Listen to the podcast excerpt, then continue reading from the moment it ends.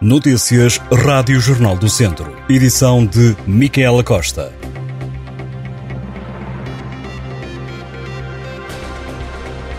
Doze conselhos da região de Viseu estão hoje em risco máximo de incêndio, segundo o Instituto Português do Mar e da Atmosfera. Viseu, São João da Pesqueira, Carregal do Sal, Nelas, Aguiar da Beira, Nova do Castelo, Mangual de Sernancelho, Moimenta da Beira, Penadono, Taboaço e Armamar estão em alerta máximo. Os restantes conselhos da região estão em risco muito elevado, mas segundo os meteorologistas, o risco de incêndio vai diminuir nos próximos dias. O Instituto Português do Mar e da Atmosfera prevê para hoje períodos de céu nublado e chuva ou aguaceiros, em especial nas regiões norte e centro, a partir da tarde, podendo ser acompanhados de trovoada. Foi apresentada mais uma edição da Gala e Semana Solidária da Freguesia de Viseu, que acontece de 20 a 26 de maio. A iniciativa arranca com a gala e este ano será para apoiar o projeto ReFood, que distribui alimentos e refeições a 297 pessoas, e ainda para apoiar a Associação Humanitária dos Bombeiros Voluntários de Viseu. A apresentação da iniciativa, o presidente da Junta de Freguesia, Diamantino Santos, destacou os dias temáticos com atividades, as homenagens e o trabalho notável das duas instituições beneficiárias. Na gala serão homenageadas algumas personalidades do dia a dia da freguesia e ainda uma instituição. Já o cartaz vai contar com as atuações dos alunos e professores do Conservatório de Música de Viseu, da cantora Carolina de Deus e do grupo de Lucky Duckies. O dia 22 será dedicado à sustentabilidade ambiental, além do hastear da bandeira verde que certifica a freguesia de Viseu. Os séniores dos ateliês desenvolvidos pela Junta vão ter a oportunidade de visitar o Bioparque de Carvalhais. O dia seguinte, 23 de maio, é voltado para a saúde. Segundo o presidente da Junta, vai ser montado um espaço junto à Igreja dos Terceiros para a realização de rastreios.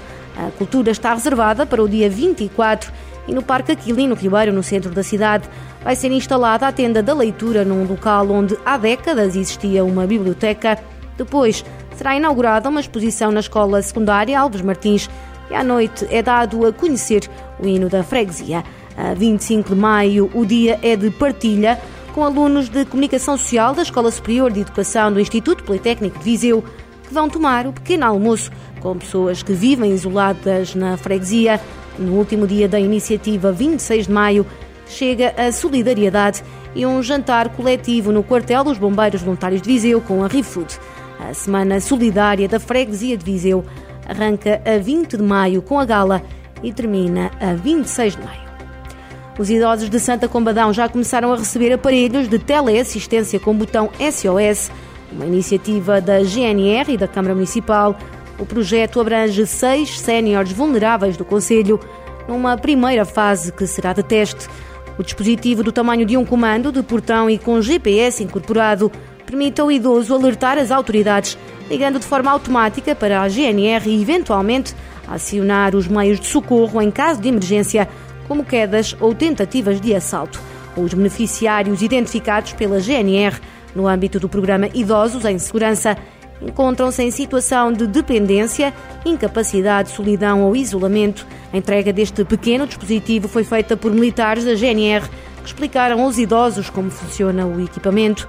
O projeto pretende também proteger os idosos de serem institucionalizados, permitindo-lhes ficar em casa num ambiente que se sentem bem, com maior bem-estar e qualidade de vida.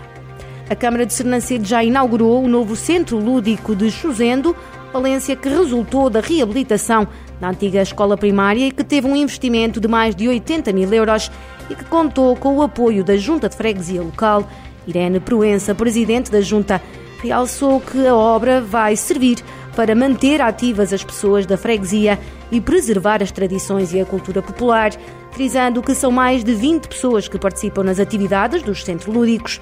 Carlos Santos, vice-presidente da Câmara de Sernancelha, recordou a importância histórica do edifício e desejou que os habitantes de Chuzente continuem a usufruir com conforto e segurança de momentos de partilha.